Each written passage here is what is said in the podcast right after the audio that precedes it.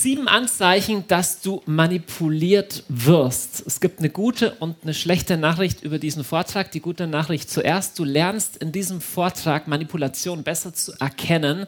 Erstens an dir selbst und dann auch an anderen. Und du wirst erstaunt sein, an wie vielen Orten man es mit Manipulation zu tun hat. In Beziehungen, in Familie, am Arbeitsplatz, bis hinein in Medien und Wirtschaft und an allen möglichen Orten. Das ist die positive Nachricht. Die, Nach die negative Nachricht ist, Manipulation ist nichts, was nur mit dem Kopf zu tun hat. Also es ist nichts, wo du einmal einen Vortrag drüber hörst und dann ist es einfach nur gut, sondern es ist was, was mit den tieferen Dimensionen der Seele zu tun hat und deswegen genügt es nicht, einmal nur einen Vortrag drüber zu hören, dass du da rauskommst. Das sind teilweise Lebensmuster, die wir von frühester Kindheit an schon gelernt haben und leider gibt es für viele von solchen Themen keine so eine Knopfdrucklösung. Ja, wir wünschen uns das manchmal. Du liest einmal ein Buch drüber oder du hast es verstanden und dann ist es weg. Es ist tatsächlich ein Irrglaube zu denken, dass nur weil man es vom Kopf her verstanden hat, das Thema schon durch wäre. Also erwartet dir an der Stelle nicht zu viel,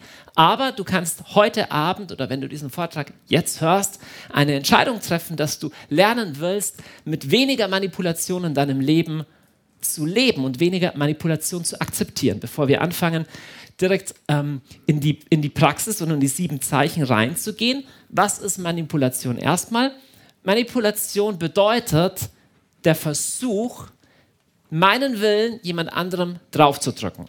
Und das auf geheime Weise, auf nicht offensichtliche Weise. Ich mache jetzt ich mache ein ganz, ganz banales Beispiel und dann schauen wir uns diese Definition an. Also, Mann kommt nach Hause und ist durstig, wie der Mann halt ist, wenn er nach Hause kommt und er ist zu faul, in den Keller zu gehen, um sich sein Bier selber zu holen. Deswegen sagt er zur Frau: Aha, ich schuft den ganzen Tag und dann steht nicht einmal das Bier auf dem Tisch. Ja, was tut er damit? Er sagt nicht offen, könntest du bitte für mich in den Keller gehen, sondern er gibt einen, einen, Schub mit, das, vielleicht kennt er seine Frau oder seine Freundin und weiß, die fühlt, die fühlt sich dann gleich schuldig und verantwortlich, dass er sie dazu antreibt, letztendlich das zu tun, was er will. Das heißt in dieser Definition, Manipulation ist verdeckte Machtanwendung, um einen anderen Menschen in seinem Handeln, Fühlen und Denken zu beeinflussen. Es sind zwei Sachen wichtig. Erstmal ist es verdeckte Machtanwendung. Das heißt, es kommt, kommt nicht, nicht, nicht, nicht ausgesprochen daher. Ne? Es kommt so hintenrum daher. Und dann, um jemand anderem in seinem Handeln zum einen zu beeinflussen, umzudrehen, aber auch in seinem Denken und in seinem Fühlen. Das Gegenteil, das Gegenstück von Manipulation ist offene Kommunikation. Das Doofe ist ja, dass Menschen nicht immer das tun, was wir wollen. Ne? Also ich finde das ja viel toller, wenn Menschen grundsätzlich nur das tun würden, was ich will. Ja? Oder auch nur das meinen würden, was ich auch denke. Auch mit der Demokratie, es wäre doch so gut, wenn es nur eine Partei gäbe, nämlich die richtige. Dann bräuchte es gar nicht die vielen verschiedenen. Jetzt gibt es aber andere Leute, die sagen, aber ich sehe was anderes, ist anders. Und dann gehen die Probleme los. Das ist ein Mensch hier, also jetzt mal seitlich dargestellt. So, es wird noch deutlicher. Es wird noch viel deutlicher. Zwei Menschen. So. So. Und eigentlich, das ist Gesicht, Gesicht, so, Gesicht. Ja? Und, und eigentlich könnte man sagen, die beiden könnten, könnten sich ja verständigen und könnten sagen, zum Beispiel der Mann, der heimkommt, ich hätte jetzt gerne ein Bier, ich würde dich bitten, mir ein Bier aus dem Keller zu holen, aber entweder hat er das nicht gelernt oder er schämt sich oder er ist verärgert oder aus welchem Grund auch immer, wählt er nicht diesen offenen Weg, sondern er wählt einen manipulativen Weg. Das Problem darunter ist, wir Menschen haben Grundbedürfnisse. Ja, du brauchst was und ich brauche was. Und entweder lernen wir, die auf eine gute Art und Weise zu äußern, oder wir werden unbewusst manipulieren. Für mich persönlich das Urbild von guter Kommunikation, von offener Kommunikation ist zusammengefasst in einem Zitat, das wir in der Bibel finden bei Jesus. Da gibt es die Stelle, wo es heißt, euer Ja sei ein Ja, euer Nein ein Nein, alles andere stammt vom Bösen. Das ist eine erstaunliche Aussage. Offene Kommunikation lebt von zwei Polen. Und zwar vom Ja und vom Nein. Und beides ist berechtigt und beides ist wichtig.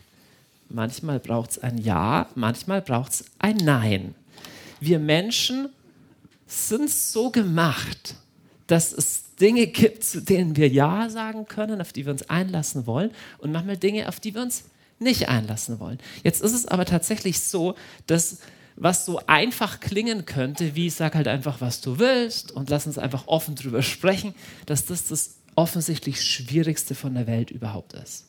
Denn wir Menschen haben drunter unter unserer Kommunikation und unter unseren ganz alltäglichen Beziehungssituationen sowas, was ich mal Grundbedürfnisse nennen möchte. Das sind ganz tiefe Sachen. Zum Beispiel hat jeder Mensch ein Grundbedürfnis nach Sicherheit. Du kannst nicht leben ohne Sicherheit. Sicherheit fängt in einer Beziehung zum Beispiel damit an, naja, dass du nicht heute da bist und morgen weg bist. Jeder Mensch kann nicht leben ohne ein gewisses Maß an Sicherheit und das ist erstmal einfach normal. So. Jeder Mensch hat auch ein Grundbedürfnis nach einem gewissen Maß von Kontrolle. Stell dir vor, dir werden die Augen verbunden und man führt dich irgendwo hin und du weißt nicht wohin. Das ist eine beängstigende Vorstellung, weil du keine Kontrolle hast. Ja, weil du, weil, weil, du gar nichts, weil du nichts tun kannst. Das ist für jeden Menschen eine schlimme Situation und jeder Mensch hat auch ein Grundbedürfnis nach Bestätigung. Stell dir vor, du bist in einem Raum von lauter Leuten, die dich mit eiskalten Blicken beobachten. Das ist eine beängstigende Situation, bis einer kommt und sagt, Sie machen das super, wir sind sehr zufrieden mit Ihnen. Und ich so, boah, bin ich erleichtert. Ja, wir haben diese Grundbedürfnisse. Jetzt das Problem ist, der andere hat auch Bedürfnisse, andere Menschen haben auch Bedürfnisse und kein Mensch liebt vollkommen. Das heißt, wir leben eigentlich seit wir Kinder sind in einer beständigen Situation, dass es, dass es Sicherheit, Kontrolle und Bestätigung nicht immer in dem Maße gibt, wie wir wollen. Jetzt können wir sagen, es ist so kein Problem. Euer Ja ist ein Ja, euer Nein ein Nein. Also ich wünsche mir was von dir, ich bekomme es aber nicht immer. Das geht aber einher mit einer Kränkung für unser Ich, wo wir auf einmal total viel Angst bekommen können. Es erfordert eine gewisse emotionale Reife, mit sowas umgehen zu können. Kleine Kinder können das erstmal noch nicht. Kleines Kind will Schokolade, Kind bekommt keine Schokolade, Kind wird sauer. Normalerweise lernt das Kind über eine gewisse Zeit hinweg, okay, ich bin nicht im letzten Kern bedroht oder hilflos oder ungeliebt, wenn ich keine Schokolade bekomme, weil meine Grundbedürfnisse grundsätzlich erfüllt werden können. Jetzt ist aber das Blöde, jeder Mensch ist an der Stelle auch verletzt, weil es keine vollkommene Beziehung, keine vollkommene Partnerschaft, keine vollkommene Liebe gibt. Deswegen hat jeder Mensch in sich eine kleine Unsicherheit. Bin ich wirklich sicher? Habe ich wirklich Kontrolle? Habe ich wirklich auf eine gute Weise Macht? Und bekomme ich wirklich die Bestätigung, nach der ich mich sehne? Und in der Situation kommt ein Angebot in uns hinein und dieses Angebot lautet Manipulation. Und dieses Angebot sagt, weißt du was, das mit Ja und Ja und Nein, Nein, das ist ein bisschen gefährlich, weil es kann sein, dass ich dich um was bitte und du sagst Nein. Und das halte ich nicht aus. Also fange ich an zu tricksen, dass ich am Schluss das bekomme, was ich will. Jetzt, wie funktioniert das? Wir spielen es mal ganz simpel durch. Wir stellen uns zwei Schulkinder vor. Zwei Mädchen, in dem Fall auf dem Weg zum Bus und es sind beste Freundinnen. Jetzt eine beste Freundin zu haben, vermittelt ein gewisses Maß von Sicherheit. Du bist meine beste Freundin. Jetzt kommt auf einmal ein drittes Mädchen, das hergezogen ist, das auch zum Bus geht. Und auf einmal fühlt eines von den beiden Mädchen sich in der Sicherheit dieser Beziehung bedroht und fängt an. Jetzt könnte es einfach nur sagen, du liebe Anja, ich fand es früher schöner, als wir zu zweit alleine in die Schule gegangen sind. Ich habe Angst, dass unsere Freundschaft leidet. Aber wir haben nicht gelernt, so offen zu kommunizieren. Na, wir verstecken uns, wir tun hintenrum, wir sind zu stolz. Und deswegen fängt sie subtiler an und sagt, es war ja klar, dass die andere wieder wichtiger sind als ich. Es ist erstaunlich, wie schnell Kinder sowas lernen, wie aus der Luft. Oder fängt an zu lästern, ja, die, die ist so eine arrogante, eingebildete. Das heißt, sie verwendet Worte, um das Denken, Fühlen und Handeln ihrer Freundin zu beeinflussen, umzudrehen, dass sie nicht mehr frei ist, einfach selber zu entscheiden, möchte ich mit dir oder mit der anderen in die Schule gehen. Zweites Beispiel. Stell dir vor, Eltern, ein Vater oder eine Mutter haben ein Kind, das mittlerweile Teenager ist und merken, dass es richtig schwer fällt, dass sie nicht genau mehr alles in der Hand halten können. Und sie fühlen sich bedroht in dem Grundbedürfnis nach Kontrolle. Wir brauchen ein bestimmtes Maß an Vorhersehbarkeit in unserem Leben. Und jetzt ist es das große, schmerzhafte Lebensthema von dieser Person. Deswegen fängt dieser Vater an oder diese Mutter an, alles zu kontrollieren. Wo warst du gestern? Mit wem hast du gesprochen? Wie lange hast du da gesprochen? Was machst du morgen? Wann kommst du heute Abend heim? Wann rufst du an? An was hast du gerade gedacht? Was hast du zu dem gesagt? Sag mal dein Tagebuch her, ich will es mal lesen. Ich meine es ja nur gut. Was passiert, wenn das passiert? Kontrolle kommt daher mit dem Versprechen, du bekommst Sicherheit.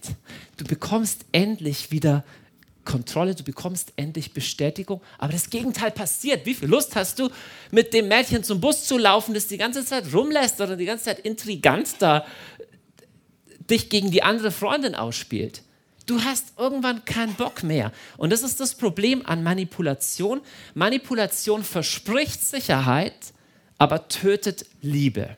Du kannst Kontrolle und Liebe nicht zeitgleich auf deiner Festplatte fahren haben. Ich verwende jetzt Kontrolle und Manipulation ähnlich. Ich meine, Manipulation hat den Vorteil, da spürt man gleich, dass es schlecht ist. Kontrolle kann auch was Gutes sein, wenn es definiert ist. Also, der Chef in einem Unternehmen hat einen Machtanspruch über seine Mitarbeiter. Das ist nicht manipulativ, wenn der sagt, du musst pünktlich kommen. Der Lehrer ist nicht manipulativ, wenn er seinen Schülern Hausaufgabe aufgibt, denn da ist es definiert. Wenn die Eltern den Kindern sagen, das sind bei uns die Regeln, dann ist es nicht Manipulation, dann ist es normale Erziehung. Manipulation wird, wenn es verdeckt ist und wenn es nicht dazu dient, den anderen wirklich in die Freiheit zu führen und ihm was Gutes zu tun, sondern einfach nur, dass er das tut, was ich will. Das Doofe ist, die wenigsten Menschen tun das aus böser Absicht. Sie tun es einfach nur, ich habe es ja so gut gemeint. Manipulation ist, eine Sache, die gut aussieht, mit unguten Mitteln erreichen wollen. Mit Trickserei erreichen wollen. Und was aber passiert ist, Beziehung und Liebe geht dadurch in die Brüche. Und an der Stelle müssen wir deutlich sehen, wie gefährlich es ist. Manipulation verspricht dir, dann hast du immer Zugriff auf die Person. Dann läuft sie nie weg. Dann bin ich endlich sicher. Dann geht es endlich mal so, wie ich will. Aber die Herzen entfremden sich. Vielleicht, vielleicht kennst du das aus deiner eigenen Familie. Wenn du versuchst, deine Kinder zu kontrollieren auf eine extreme Weise. Hauptsache, alle machen immer, was ich will naja, vielleicht tun sie am Schluss, was du willst, aber du hast ihr Herz verloren. Du hast Beziehung verloren. Es ist faszinierend zu sehen. Es gibt ja philosophische, theologische, alle möglichen Nachdenkereien, dass Leute sagen, wie kann ein angeblich liebevoller Gott eine Welt erschaffen, in der Böses möglich ist? Ja? Wenn Gott die Liebe ist, hätte er doch auch alles so erschaffen können, dass alle lieb sind. Ja gut, aber Liebe gibt es nur, wenn es Freiheit gibt. Sonst hast du nur Roboter. Ne? Treue gibt es nur, wenn du auch untreu sein kannst. Das Tolle an Treue ist, dass du dich entscheidest gegen Untreue. Ja? Vergebung ist nur deswegen großartig, weil du genauso sagen könntest, jetzt zahle ich es heim. Vergebung ist deswegen großartig, weil du die Möglichkeit hast, auch nicht zu vergeben. Liebe ist deswegen großartig, weil du auch die Möglichkeit hast, nicht zu lieben. Das heißt, Liebe Treue, Gerechtigkeit, Wahrheit, all diese Werte gibt es nicht ohne Freiheit. Und das ist das Perfide an Manipulation, dass es die Freiheit des anderen nicht ernst nimmt. Dass die Freiheit des anderen Ja oder Nein zu sagen abschaffen will, um den anderen umzuformen nach dem eigenen Bild. Und es ist wir müssen nicht groß mit dem Finger auf andere zeigen. Es ist schwer genug, wenn ein Mensch, den du liebst, an irgendeiner Stelle einfach anders ist als du. An einer wichtigen Stelle anders ist als du. An einer wichtigen Stelle nicht deinen Erwartungen entspricht. Damit musst du erstmal umgehen können. Aber das ist das, jetzt kommt's. Was Gott getan hat, als er den Menschen frei erschaffen hat. Er hat ihn erschaffen in eine Situation hinein, wo er wählen konnte, geht er in diese oder geht er in jene Richtung. Mich begeistert es, dass du im Garten Eden eine Wahlfreiheit hast. Der Adam und die Eva sind frei, das zu tun, was Gott wollte oder auch nicht. Und quer durch die Bibel wird es so deutlich, dass Gott ein Gott ist, für den Freiheit unendlich wichtig ist. Gott ist ein Gott, der befreit. Die erste große Geschichte. Juden erzählen das einmal im Jahr, immer am Pessachfest, am Sederabend. Riesengroße Geschichte. Ein Volk ist in Sklaverei und Gott führt es aus der Sklaverei raus. Gott ist der Befreier. Manche Leute sagen, ja, Sklaverei wurde zwar in der Bibel nicht abgeschafft. Du musst genau lesen, was die Bibel schreibt über Sklaverei im Vergleich zu den damalig üblichen Kulturen. Dann siehst du, wie revolutionär das war. Gott ist ein Gott, der befreit. Und das ist durchaus ein Unterschied zu den Konzepten in vielen anderen Religionen, wo es in erster Linie darum geht, du musst Regeln folgen und du musst dem Gott wohlgefällig sein. Das ist auffällig. Bei Jesus genauso. Ich bin gekommen, um die, um, um, um, die, um, um die Gefangenen zu befreien. Oder ich denke an diese wunderschöne Bibelstelle, wo Paulus schreibt im Galaterbrief, zur Freiheit hat Christus euch befreit, bleibt daher fest und lasst euch nicht von neuem das Joch der Knechtschaft auflegen. Es sind bestimmt nicht alle Formen von Religion und von Christentum dazu gemacht, Menschen in die Freiheit zu führen. Da gibt es auch alle möglichen komischen Formen und Manipulationen. Aber das hier ist das Original das Original ist, dass Gott sich geweigert hat, den Menschen zu manipulieren. Und er weigert übrigens auch dich, er weigert sich auch dich zu manipulieren, weil er möchte, dass du frei bist. Wir lesen übrigens auch am Anfang der Bibelgeschichte schon, dass Gott Adam und Eva erschaffen hat und ihnen den Auftrag gegeben hat, über alle Tiere zu herrschen. Weißt du, was er nicht gesagt hat? Den Auftrag über Menschen zu herrschen. Den gibt es in der Bibel nirgends. Wir dürfen, es gibt menschliche Autorität wie die Eltern über die Kinder. Es gibt die Verantwortung zu führen. Aber dieses Herrschen im Sinne von ich darf dominieren, davon sind Menschen ausgenommen. Ja, der, der, Mensch darf herrschen über, über die Natur auf eine gute Art und Weise natürlich, nicht auf eine zerstörerische Art und Weise. Aber da steht nicht drin, und du sollst herrschen über die anderen Nationen oder herrschen über die, über die anderen bösen oder dummen Menschen. Nichts dergleichen. Die Freiheit des Menschen ist für Gott das absolut hohe Gut schlechthin. Jetzt, was sind sieben Anzeichen, dass du manipuliert wirst? Ich möchte euch jetzt Zeichen zeigen, woran du an dir selber merkst, dass bei dir was nicht stimmt in einer Beziehung. Ich möchte dann ein bisschen genauer aufzeigen, wie Manipulation funktioniert, welche Methoden es gibt und wie du rauskommst. Und ganz am Schluss, dass du nicht nach Hause gehst in den Gedanken, alle anderen sind böse, nur ich nicht, bekommst du noch sieben Anzeichen, dass du vielleicht auch manipulierst. Jetzt, wenn du manipuliert wirst, kann es sein, dass du erstmal nur ein irgendwie abstraktes, eigenartiges Gefühl hast. Du merkst, da irgendwas wabert irgendwas gibt es in deinem Leben, irgendeine Sache oder irgendeine Beziehung und es fühlt sich nicht wirklich komisch, es fühlt, fühlt sich nicht wirklich gut an, aber du hast keine Ahnung, was es genau ist. Und in so einer Situation können diese sieben Anzeichen eine Orientierung sein. Das sind nicht die einzigen Anzeichen, das müssen auch nicht alle zutreffen und es ist auch keine Garantie, dass es nur an Manipulation liegt, aber ich springe einfach mal kurz durch. Das erste ist Körpersignale. Dein Körper sagt dir sehr viel Wahrheit, besonders zu Themen, die dein Verstand gerne nicht hören will. Ja? Ein Mensch, ein bestimmter Mensch kommt in den Raum und es zieht dir alles zusammen. Es bleibt dir die Luft weg, es bleibt dir die Spucke weg, du kriegst roten Ausschlag, dein Herz fängt an zu rasen oder du merkst, dass wie eine Bedrückung kommt. Kann ein Zeichen sein, dass dieser Mensch eine Macht hat über dich, die nicht gesund ist. Zweites, Beispiel, äh, zweites Anzeichen, du fühlst dich wie im falschen Film. Das, du hast das Gefühl, ich, das ist überhaupt nicht mein Leben, das ich lebe. Ich habe gar keine Ahnung, was überhaupt noch mit mir passiert. Das ist ein Gefühl, dass du merkst, du hast die Kontrolle über dein Leben nicht mehr. Du hast sie abgegeben. Es kann auch sein, dass du in einem Gespräch auf einmal das Gefühl hast, warte mal, du hast mir gerade Worte in den Mund gelegt, das habe ich gar nicht so gesagt und du erkennst deine Argumentation überhaupt nicht wieder. Kann sein, dass du manipuliert wurdest in einem Gespräch. Drittes Anzeichen, du lebst nicht nach deinen Werten. Es kann sein, dass du dir beim Leben zuschaust oder bei der Beziehung zuschaust und sagst, warte mal, so wollte ich nie leben. Ich wollte nie so arbeiten, ich wollte nie so sein. Ich wollte so, die Sachen wollte ich doch nie tun. Warum tue ich sie doch? Vielleicht, weil du manipuliert wurdest. Viertes Kennzeichen. Du kannst nicht sagen, wie es dir geht. Das ist ganz faszinierend. Manche Leute können besser sagen, wie es anderen geht, als wie es ihnen selber geht.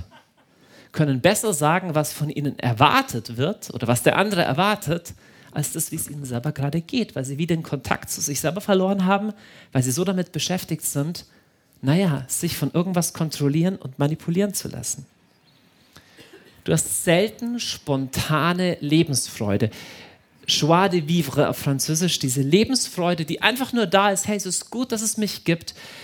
Wenn dein Innen gesund ist und deine Beziehungen gesund sind, ist das ein Zustand, der nicht immer kommt, aber immer wieder. Und Kontrolle ist was, was, was dich aussaugt.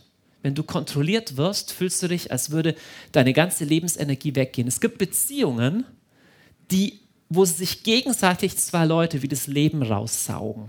Und dann merkst du auf einmal, spontane Lebensfreude kommt selten, kommt besonders selten, wenn besagte Person vielleicht dabei ist. Sechstes Anzeichen, du fühlst dich benutzt und wertlos. Und letztes Anzeichen, du sagst nicht mehr, was du denkst. Also du hast ständig innerlich wie einen Filter eingebaut, dass du nicht wirklich sagst, was du denkst. Das sind sieben mögliche Anzeichen dafür, dass du manipuliert wirst. Jetzt, man könnte eine ganz, ganz, ganz tolle zusammenfassende Frage auch stellen und die lautet einfach nur, zu was oder zu wem kannst du nicht mehr Nein sagen? Das kontrolliert dich. Und jetzt siehst du schon, es geht weiter. Nicht nur Menschen können dich manipulieren, alles Mögliche kann dich manipulieren. Das könnte ich auch. Gewohnheiten oder Süchte oder Substanzen manipulieren. Es können dich alle möglichen Kräfte und Mächte manipulieren und du merkst es daran, dass du innerlich die Freiheit verloren hast, einfach mal Nein zu sagen. Wir reden ganz viel von der Freiheit. Ja, ja zu allem hier, alles darf an mich ran. Wahre Freiheit erkennst du, ob du die Freiheit hast, Nein zu sagen. Und das Nein ohne, ohne Schuldgefühle. Ohne dass du dich innerlich dafür fertig machst, ohne dass du dich verbiegen musst. Und ich zeige euch jetzt nach diesen sieben Kennzeichen, dass du vielleicht manipuliert wirst, zeige ich dir sieben Methoden der Manipulation zum selber Nachmachen.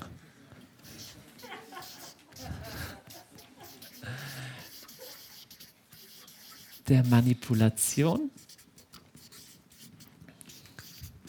Ja, tatsächlich muss ich dich an der Stelle ernüchtern. Wahrscheinlich brauchst du mich gar nicht, dass ich dir das beibringe, weil es ist drin in uns Menschen. Es gibt keinen Menschen, der nicht manchmal manipuliert. Und es gibt keinen Menschen, der nicht auch mal manipuliert wird. Das ist an sich auch nicht so dramatisch, aber es ist wichtig, es zu durchschauen mehr und mehr. Ich möchte erst sprechen über die Kraft von Gefühlen. Und für die Kraft der Gefühle reicht ein ganz kleines Experiment und das geht so.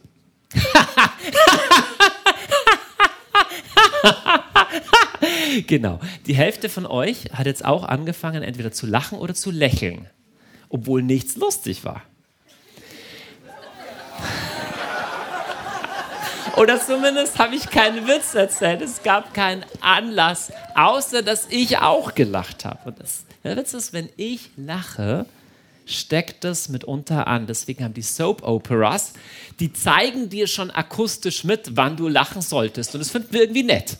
Sondern lachen wir auch mit. So funktionieren Emotionen. Und das ist ein Stück weit völlig normal. Wir Menschen sind Beziehungswesen. Wir nehmen Anteil an den Emotionen. Aber Emotionen haben Macht.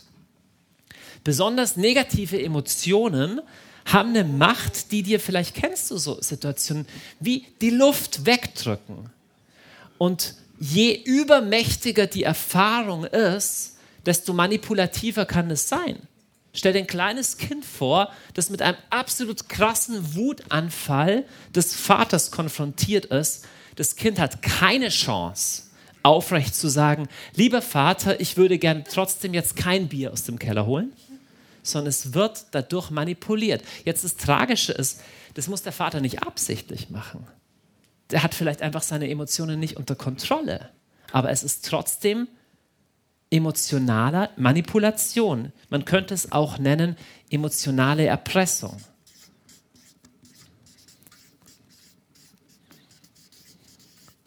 Du kannst es dir bei Kindern gut vorstellen, aber auch in Partnerschaft, wenn du mit einer extremen Aggression und Wut jemandem was sagst, es ist so wie, der hat fast gar keine Möglichkeit mehr frei zu sagen, ich möchte das gerne nicht. Normalerweise, so wie wir als Menschen gebaut sind, wenn wir gesund funktionieren würden, wer? Ich bin für meine Gefühle verantwortlich, nicht für deine. Du bist für deine Gefühle verantwortlich. Und wir teilen uns einander mit. Aber das gibt es Ja und das gibt es Nein ich wünsche mir was, du bist frei, Ja und Nein zu sagen. Ich muss mit der Kränkung umgehen, wenn es nicht übereinstimmt. Es erfordert aber ganz schön viel Reife innerlich. Es ist nicht so, nicht so einfach. Es ist viel leichter, wenn ich einen Wutanfall einfach bekomme. So gemein von dir, dass du nicht das tust, was ich will. Eine andere Form, wie Emotionen manipulieren können, sind Tränen. Jetzt Tränen sind was Kaum jemand weint auf Knopfdruck. Ja, es ist nicht, dass man es einsetzt. Es kann, kann sein, dass jemand das kann oder sowas, auf Knopfdruck zu weinen, aber stell dir die Situation vor, du hast ein Teamtreffen, fünf Leute, und es geht um die Frage, wie gehen wir mit Finanzen um? Und da geht es wirklich jetzt um 1000 Euro und sagst, sag zu der einen Person, hier, liebe, liebe, keine Ahnung, liebe Erika, du hast das letzte Mal zu viel Geld verbraucht. Wenn, wenn wir weiterhin so viel Geld verbrauchen, gibt es das ganze Ding nicht mehr. Dann fängt sie an zu weinen. All die Jahre mache ich diesen Job und ernte nichts als Undankbarkeit. Was passiert mit dir innerlich, wenn jemand weint? Es ist nicht so leicht, sich dem zu entziehen. Du willst ja auch kein, kein, kein absoluter Bösewicht sein. Das, das geht mir nichts an. Aber diese Emotionen machen was mit dir. Und je mehr du deine negativen Emotionen ungefiltert rauslässt in einer Partnerschaft oder in einem Teamtreffen, musst du wissen, desto mehr kann das manipulative Auswirkungen haben. Jetzt, du kannst es natürlich auch gezielt einsetzen. Es gibt emotionale Erpressung. Auch stell dir vor, die eine Kollegin weint und dann sagt jemand anderer, du wagst es, eine alleinerziehende Mutter mit drei Kindern hier öffentlich zu kritisieren. Ja, und was passiert hier? Hier wird gesagt, wenn du sie öffentlich kritisierst, weil es jetzt einfach um, um Geld geht, um Finanzen geht, dann bist du eigentlich total grausam. Du solltest dich dafür schämen. Und das ist an der Stelle emotionale Erpressung. Weil ich nicht mehr frei bin zu sagen, du, mir tut es wirklich leid, dass du jetzt weinst, aber der Punkt ist trotzdem berechtigt. Wir müssen trotzdem über den Punkt sprechen. Euer Ja sei ein Ja, euer Nein sei ein Nein. Siehst du nicht, wie sie leidet? Emotionale Erpressung. Oh, ich bring mich um, wenn du sowas nochmal sagst. Das ist Manipulation. Du hast du keine Freiheit mehr. Was, du bringst dich um? Nochmal, ist ganz wichtig. Nicht jeder, der manipuliert, tut es bewusst. Manche Leute haben einfach nicht gelernt oder sind so verletzt, dass sie ihre dass sie für ihre Gefühle Verantwortung übernehmen können. Aber trotzdem, es ist, es ist was, was in die Freiheit des anderen hineingreift. Andere emotionale Art von Erpressung ist Schwarzmalerei. Da macht jemand einen Vorschlag in einem Teamtreffen und der andere sagt, weißt du, was die Folge davon wäre? Wenn wir, wenn wir das Haus verkaufen? Ja, wir würden verarmen. Am Betteltuch würden wir nagen und die Kinder würden verhungern, wir müssten betteln und wir müssten, äh, äh, Hartz IV und dann würden wir nicht mal mehr Hartz IV und so weiter. Und du malst so eine riesengroße schwarze Kulisse auf, einfach nur um die Emotionen von anderen zu fangen. Es ist kein Argument, es ist nicht freies Ja und Nein, sondern eine Vernebelung von Emotionen. Ein eine Unterkategorie von dem ist auch zum Beispiel die Empörung. Ja, das ist Empören. Jemand macht einen Vorschlag und andere sagt, wie können Sie es wagen? Ich bin sowas von entrüstet. Wir leben in einer Kultur, in der das unglaublich beliebt ist. Ja, das ist eine, eine empörende Aussage, wurde hier getroffen. Alle sind empört. Ah, unglaublich. Unglaublich. Der, der Zentralrat der Empörten äußert sich als empört. So. Aber das ist ja kein Argument. Es ist so weit verbreitet, dass Empörung ein Argument ist. Ja, oder so. Du hörst auch in den Medien, ja, und den, und den reichen Firmenbossen da oben, denen ist es völlig egal. Alles so genau, denen ist es völlig egal. Die haben das Argument gar nicht verstanden, aber emotional sind sie angesteckt von der Empörung. Überhaupt, denk mal an das Thema emotional gefärbte Sprache. Und dann merkst du, wie riesengroß das Thema Manipulation ist, auch im öffentlichen Raum. Nimm mal Medien und vergleiche zwei unterschiedliche Zeitungen oder auch zwei unterschiedliche Zeitungen aus zwei unterschiedlichen Ländern, da wird es noch spannender, und schau, wie über den gleichen Bericht geschrieben wird. Da wird die, die Rede von einem Politiker zum Beispiel beschrieben, eine leidenschaftlich, ein leidenschaftlicher Appell voll visionärer Kraft. Ja, wie fühlst du dich, wenn du das hörst? Leidenschaftlicher Appell voll visionärer Kraft. Wow. Die gleiche Rede wird von jemand anderem beschrieben, ein affektierter Wortschwall eines Größenwahnsinnigen. Was von beiden ist es jetzt? Das Problem ist, in dem Moment, wenn du was schreibst, führst du deine Leser in eine gewisse Richtung. Aber das ist tatsächlich ein Problem, das wir meines Erachtens in den Medien immer öfter haben, dass diese Unterscheidung zwischen Darstellung und Kommentar, der dann emotional gefärbt ist, dass es immer mehr verschwimmt. Also ich, ich, ich staune in gewissen Sachen. Ja? Zum Beispiel, es gibt ja Menschen, die es nicht gut finden, dass Babys abgetrieben werden. Ja? Und die sind grundsätzlich in den Medien sogenannte Lebensschützer und selbsternannte Lebensschützer. Ist lustig, bei anderen Themen ist man nicht sogenannter und selbsternannter, sondern da ist es sowas wie, sowas, es wird, wird so mitgefärbt. Ja? Also es steht nicht irgendwie so, so, sogenannte grünen Politiker und selbsternannte grünen Politiker. Nein, also du kannst es in so vielen Bereichen, wenn du einfach mal, wenn du anfängst, mal bewusst, bewusst hinzuschauen, wie sehr Sprache oft verwendet wird um eine gewisse Emotion zu färben. Wir bleiben nicht bei den Fakten, bei dem, was ist, sondern zu den Fakten wird mitgeliefert, wie du dich auch fühlen solltest. Übrigens, Kinder haben das unglaublich gut auch drauf, emotionale Erpressung. Mama, wenn du mich wirklich lieben würdest. Weil die spüren natürlich, wo der Schmerzpunkt ist und emotionale Erpressung bewirkt, dass du deine Souveränität verlierst. Ja, weil du auf einmal merkst, oh, das, das war fies. Und dann bist du dann bist du versucht, auf genau das Ding einzuspringen. Nein, ich liebe dich schon, Schatz, schau und deshalb. Und dann beschwichtigst du und dann, dann spielst du das Spiel mit und der Manipulierende, das kann ein Dreijähriger sein, ist am Ziel. Das Ganze ist, ah ja, noch, noch eine Form von emotionaler Erpressung, weniger bekannt, ist, ähm, das, das, das, machen wir nachher. Das, das, Bild ist super, gell? Komm, ja, ihr werdet, ihr werdet lachen, das wäre super. Hm, erstmal ein zweites. Zweite Form von emotionaler, von Manipulation, die mit emotionaler Erpressung viel zu tun hat, die nenne ich blockieren oder sabotieren. Blockieren bedeutet, ich sage jetzt gar nichts mehr. Ich sage gar nichts mehr. Ich sage gar nichts mehr. Und damit ist, wird kein Argument gebracht oder einfach die Tür zuknallen und rausgehen, ist, ist manipulativ, weil du gibst dem anderen nicht die Möglichkeit, das Problem zu lösen. Oder ein Thema bewusst missverstehen. Ja, Schatz, ich hätte gerne, dass du morgen pünktlich heimkommst. Aha, du sagst also, es ist besser, wenn ich nie wieder heimkomme. Nein, das habe ich nicht gesagt. Also, also ich blockiere den Gesprächsfluss einfach, weil ich, weil ich dazu halt nicht bereit bin. Ja, oder weil ich keine Argumente habe oder weil ich mich angegriffen fühle, ähm, tue ich es einfach bewusst missverstehen. Oder einfach keine Antwort geben wollen oder nicht verstehen wollen. Ich sehe überhaupt nicht ein, wo ihr Problem ist. Ne, kann ich nicht verstehen. Entschuldigung, das ist einfach ihr Problem. Ja? Äh, Kommunikation lebt davon, dass ich versuche, die Seite vom anderen auch einzunehmen. Andernfalls ist es eine Sabotage des Gespräches und es ist keine offene Kommunikation mehr.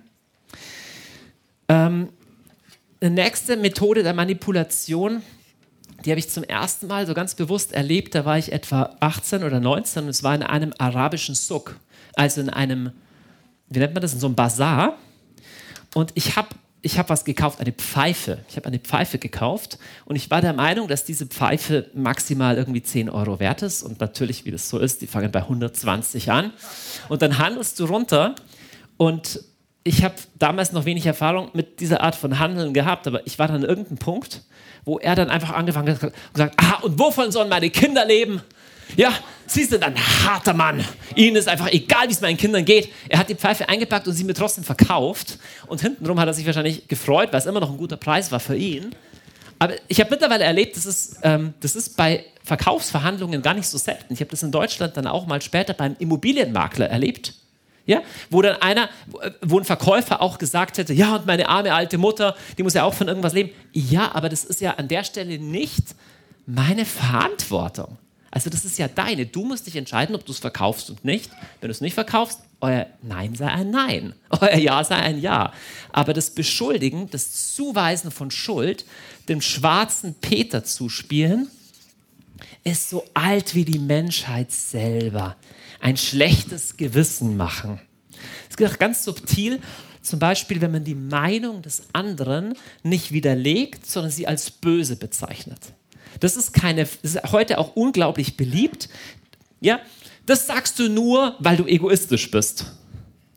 Warte mal, das ist kein Argument. Das ist ein Angriff auf die Person, wo ich, da kann ich ja gar nicht mehr aus. Ja, nee, ich bin nicht egoistisch. Ja.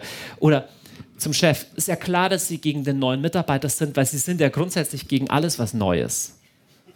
Ja, es ist eine Beschuldigung, die die die Person angreift und das Thema überhaupt nicht wirklich anspricht, klar. Oder, ganz toll ist auch, jeder halbwegs vernünftige Mensch sieht, da, sieht doch ein das.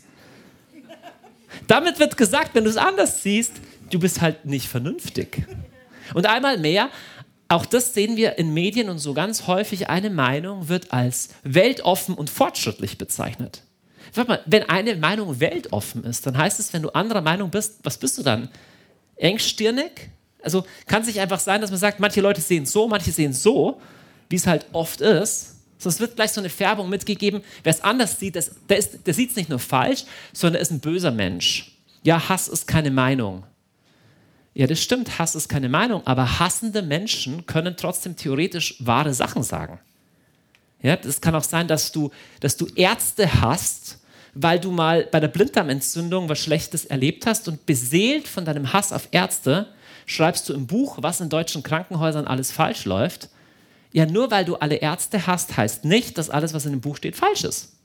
Verstehst du? Das Argument Hass ist keine Meinung, ist selber nur ein Argument auf die Person selber. Es ist selber manipulativ. Du kannst sagen, hey, ich finde es blöd, dass du Menschen hast, aber ich schaue mir mal an, was du zu sagen hast und dann können wir immer noch schauen, stimmt das oder stimmt das nicht.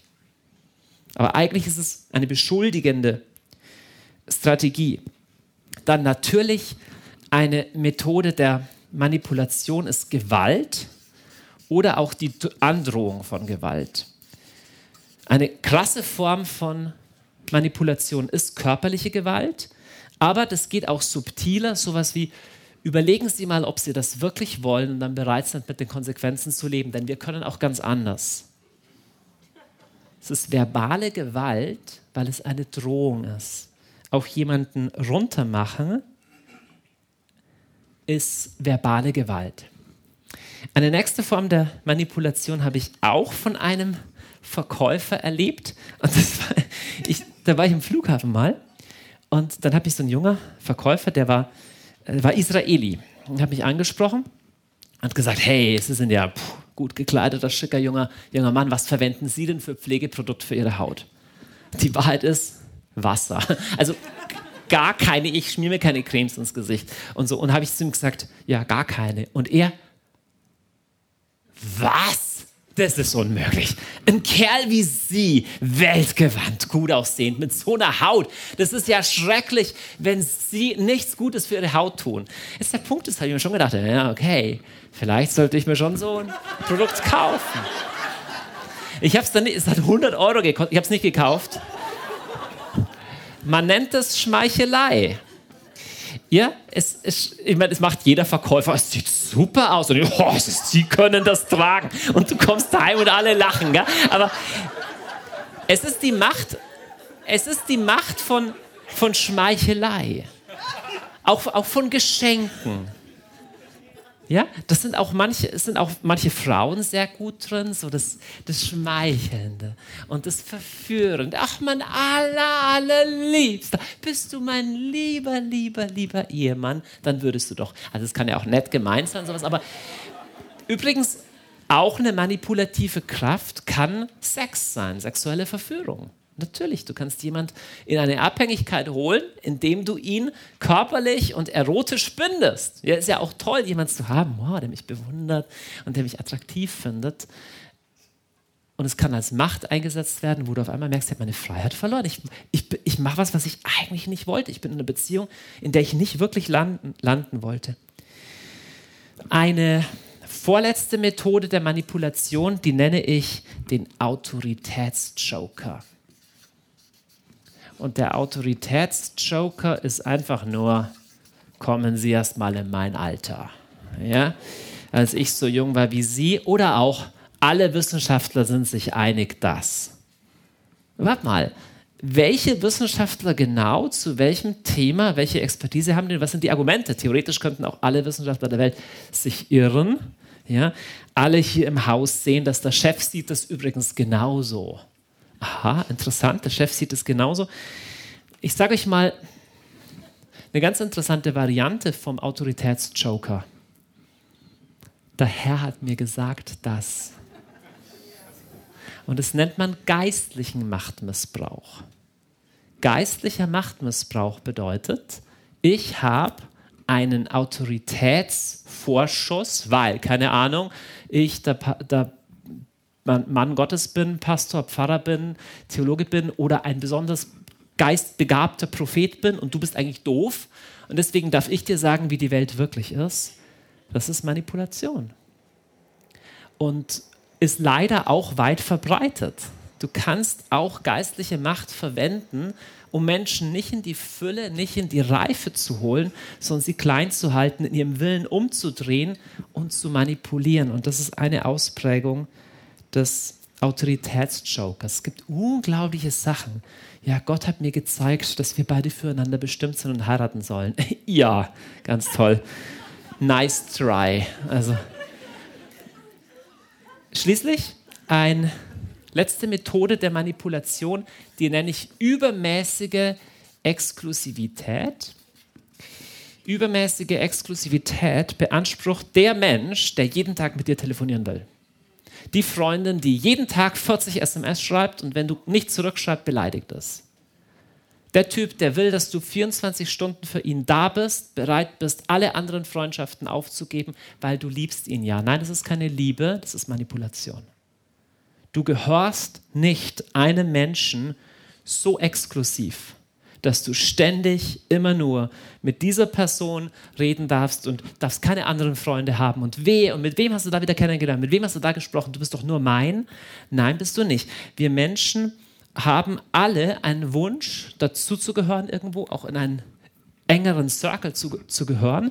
Aber diese ganz enge Exklusivität, das sind nur wir. Und jetzt, hat ein Geheimnis, die alle anderen, wir haben keine Ahnung, das sind nur wir drei, hier läuft es eigentlich wirklich. Das ist an sich eine Form von Manipulation schon. Okay, jetzt hoffe ich, dass du so weit bist, dass du erkennst, das Ding ist so weit verbreitet, du kannst dem nicht ganz entfliehen. Ja, es ist ein Stück weit auch normal, dass wir in Situationen kommen, wo wir mit Manipulation zu tun haben. Wenn du mal echt manipuliert wurdest, kann es sein, dass du so eine Abneigung gegen Manipulation entwickelst, dass du auf einmal alles als Manipulation bezeichnest, was normale Autoritätausübung ist. Das sieht man auch unter Christen. Wenn sie einmal missbraucht wurden von einem übermächtigen Leiter, entwick entwickeln sie eine Leiterschaftsphobie und nennen alles Manipulation, wenn jemand einfach Führung vorgibt. Und das ist selber wiederum genauso zerstörerisch. Das Einzige, was du tun kannst, ist, du kannst lernen, Sachen anzusprechen und Verantwortung zu übernehmen, denn, jetzt kommt bis in der Haken, manipuliert wirst du nur, wenn du es zulässt. Und wir haben es jetzt ein bisschen so dargestellt, als gäbe es auf der einen Seite die bösen Manipulatoren und auf der anderen Seite wir armen Opfer. Die Wahrheit ist, du manipulierst auch oft, ich manipuliere auch oft.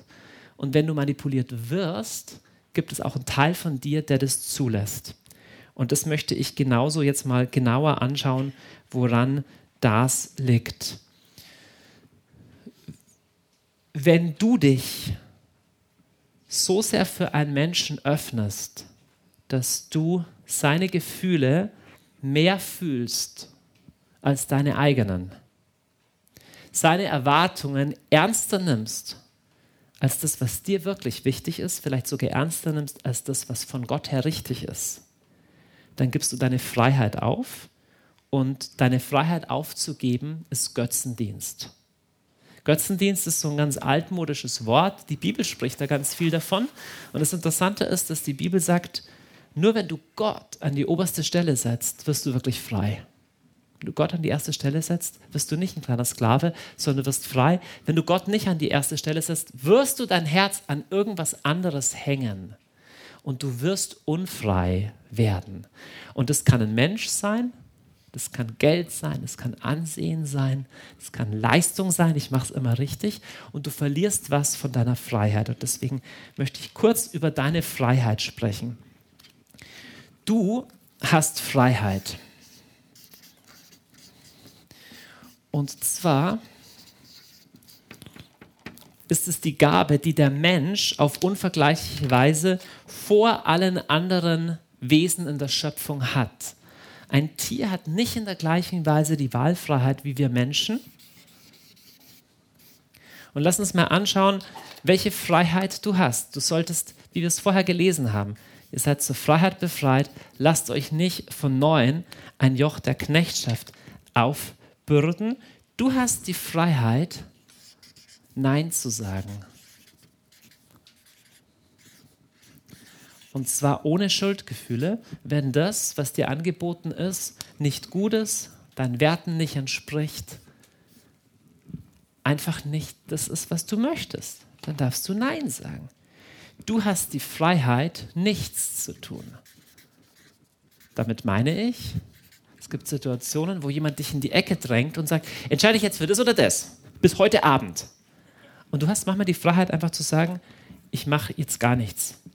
Ist übrigens auch die, Freiheit, die Frage, ob du innerlich die Freiheit hast, auch mal nichts zu tun oder ob du so getrieben bist, dass du immer irgendwas brauchst. Ich habe vorher die Frage gestellt, zu was kannst du nicht mehr Nein sagen?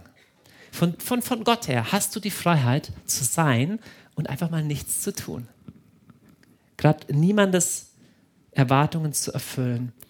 Du hast die Freiheit zu fühlen, was du fühlst. Das ist sehr, sehr, sehr wichtig, denn Manipulation bedeutet ja der Wunsch, deine Gefühle zu verändern. Zu sagen, so wie du fühlst, ist falsch. Nein, nein, nein, das bildest du dir nur ein. Das, ist, das ist kein echtes Problem. Nein, nein, nein, das siehst nur du so. Du bist frei, so zu fühlen, was du fühlst. Deine Gefühle können dich natürlich auch trügen, das ist ja logisch. Aber es sind halt trotzdem deine Gefühle. In dem Moment ist es für dich nun mal trotzdem so. Es gibt Menschen, die es nicht ertragen können, dass jemand anderer einfach anders fühlt als sie selber in einer Situation. Und schließlich, du hast Freiheit, Erwartungen zu enttäuschen.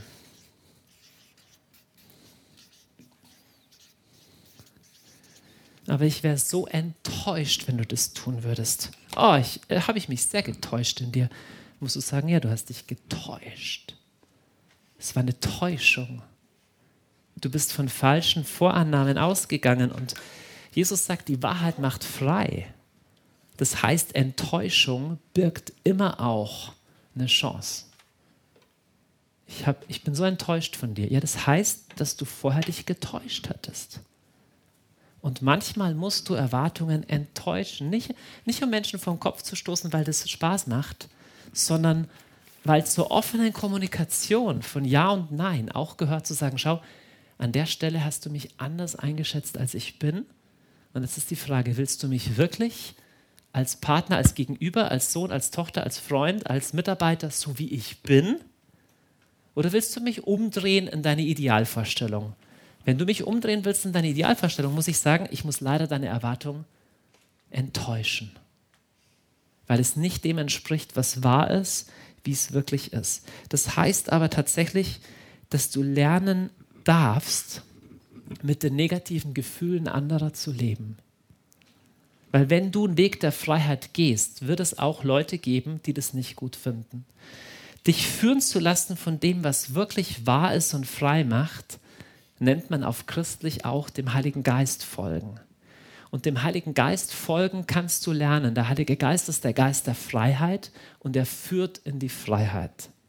Und wenn du ihn konkret um Hilfe fragst, Heiliger Geist, was ist jetzt wirklich wichtig, wirst du merken, dass es manchmal nicht das ist, was alle erwarten oder was alle auch so tun würden. Und manchmal wird es auch was sein, was andere Leute gar nicht gut finden. Wenn du nicht damit leben kannst, dass jemand negativ auf dein Nein reagiert, dann lässt du dich manipulieren. Dann öffnest du dich weit und sagst, bitte manipulier mich. Diese innere Standfestigkeit, deine Freiheit auch zu nehmen, die dir von Gott geschenkt ist, ist deine Verantwortung. Das ist nicht einfach, weil alles in uns, diese Grundbedürfnisse sehnen sich, dass jemand sagt, du machst immer alles gut und du bist ganz sicher bei mir und du wirst mich nie enttäuschen, gell? Und die Wahrheit ist doch, vielleicht werde ich dich mal enttäuschen. Im letzten ist es eine ganz, ganz wunderbare, schöne Unterscheidung. Ich habe vorher gesagt, Kontrolle saugt Leben aus und Freiheit schenkt Leben. Und das, was Leben schenkt, was nach Leben schmeckt, was in die Freiheit führt, das ist von Gott. Und das Angebot des Bösen ist was, auch wenn es auf den ersten Blick vielleicht gut klingt oder sich anfühlt, es macht langfristig unfrei. Es hat kein Leben, es saugt Leben aus und das ist das, was man Sünde nennt.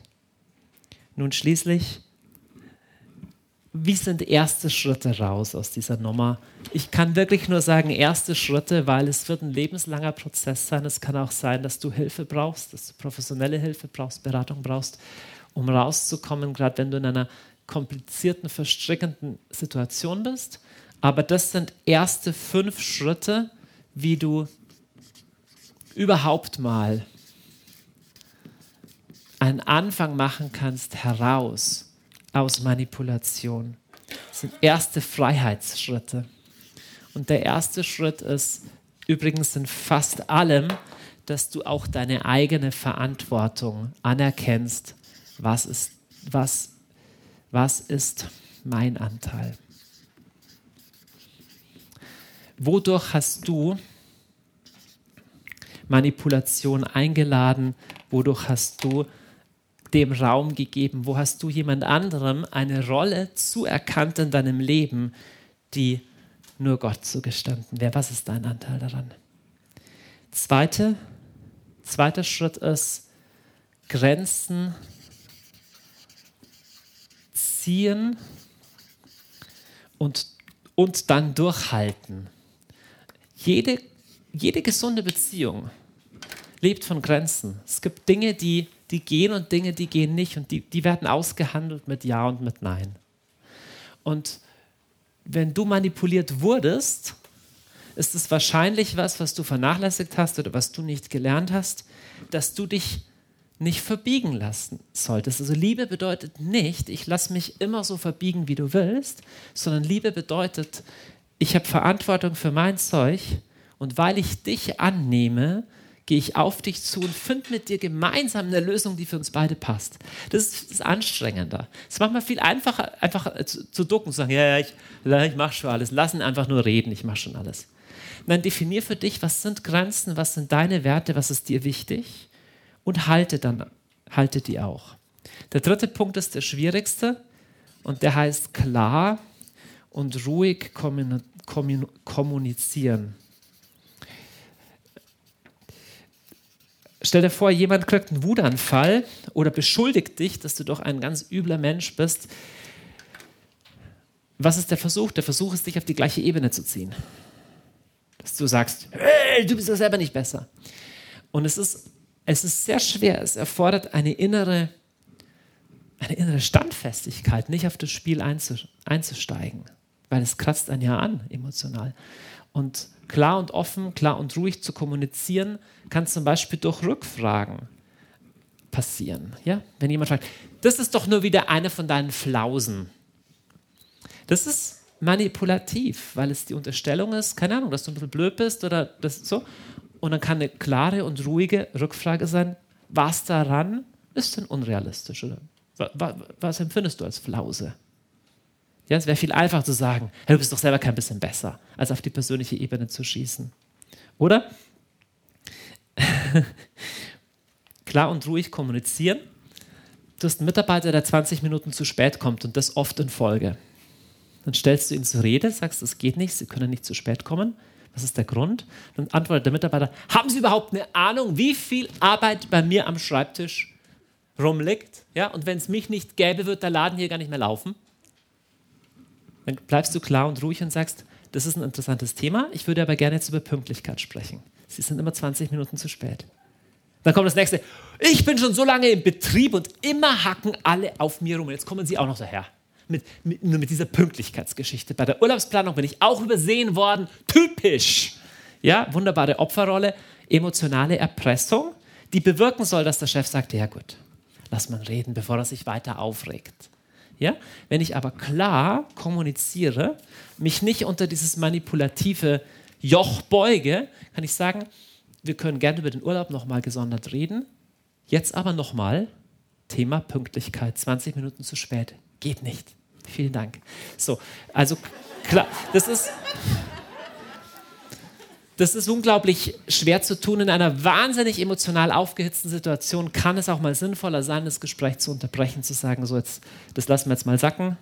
Ich würde sagen, wir treffen uns in einer Stunde wieder und dann bringen Sie mir die entscheidenden Vorschläge, wie wir jetzt konstruktiv weitermachen können. So, so eine professionelle Haltung ist bei Weitem nicht, also gerade im, im Privaten bei Weitem nicht immer nicht immer möglich, aber klar und ruhig zu kommunizieren ist auf jeden Fall ein guter Schritt. Der vierte Schritt, sich um dein Herz kümmern. Damit meine ich, es gibt ja einen Grund, warum du dich hast manipulieren lassen. Und das hat mit deinen Grundbedürfnissen zu tun. Und wenn du anfängst, Nein zu sagen oder einzustehen für das, wer du bist, dich nicht verbiegen zu lassen, dann kann es erst wahnsinnig schwer fallen, deinem Herzen. Du bist es so gewohnt, immer Ja zu sagen, immer lieb zu sein, immer, immer nachzugeben, dich ausnutzen zu lassen. Und du darfst aber einen eigenen Selbststand in der Welt haben. Und das kannst du lernen, wenn du anfängst, dich um dein Herz zu kümmern. Dich um dein Herz kümmern, könnte man vielleicht ganz christlich sagen, warum das macht doch Gott für mich. Nicht alles macht Gott für dich. Das erste ist ganz wichtig. Weißt du, dass kein Mensch dich glücklich machen kann? Ja, die Lösung für 90 Prozent von deinen zwischenmenschlichen Beziehungen ist, dass du aufhörst zu hoffen, dass ein anderer Mensch dich glücklich macht. Das wird er nämlich nicht. Für dein Glück bist du tatsächlich selber verantwortlich. Du bist verantwortlich, womit du dein Herz nährst, wie du mit deinem Herz, auch mit deinem emotionalen Konto umgehst und ja, ich glaube ganz fest, dass Gott die Quelle von Liebe und von Glück ist. Aber auch er übergeht deinen Willen nicht, sondern er mutet dir zu, dass du dich um dein Herz kümmerst. Dass du überlegst, okay, mit, diesem Wut, mit dieser Wut, die ich jetzt habe im Bauch, mit dieser Unzufriedenheit, weil dieser Idiot nicht tut, was ich will und dieser Mitarbeiter so faul ist, mein Ehemann ist so und so, wie kann ich gut damit umgehen? Das ist eine echt schwere Aufgabe. Das ist echt schwer. Aber nur so kommen wir raus aus diesem manipulativen Ding. Denn das manipulative Ding ist nichts Kleines, sondern es ist ein Spirit. Es ist was, was anti-Gott ist. Gott ist Freiheit, es entspricht seinem Wesen kein bisschen und du musst dem Geist der Kontrolle wieder sagen. Wenn dir dieser Sprachgebrauch unvertraut ist, manchmal ist es wie, das siehst du manchmal, ist auf einer ganzen Firma, auf einer ganzen Familie ist absolut negatives Klima, negativer Spirit. Und wenn Kontrolle in deinem Leben so ein großes Thema ist, oft ja schon von Familie und von, von Alter her, von Anfang an, dann geht es nicht einfach nur weg durch einen guten Vorsatz, sondern du musst eine Entscheidung treffen und sagen, ich breche mit diesem Ding, es muss raus aus meinem Leben. Dieses System zu leben, Kontrolle, lasse ich los. Das kann sich anfühlen wie Sterben. Das kann, wenn es echt ist, spürst du, dass das wirklich mächtig im Herzen von jedem Menschen ist. Der Wunsch, Menschen zu kontrollieren. Das, du kannst nicht Menschen lieben, du kannst auch nicht Menschen gut führen, wenn du sie eigentlich kontrollieren willst.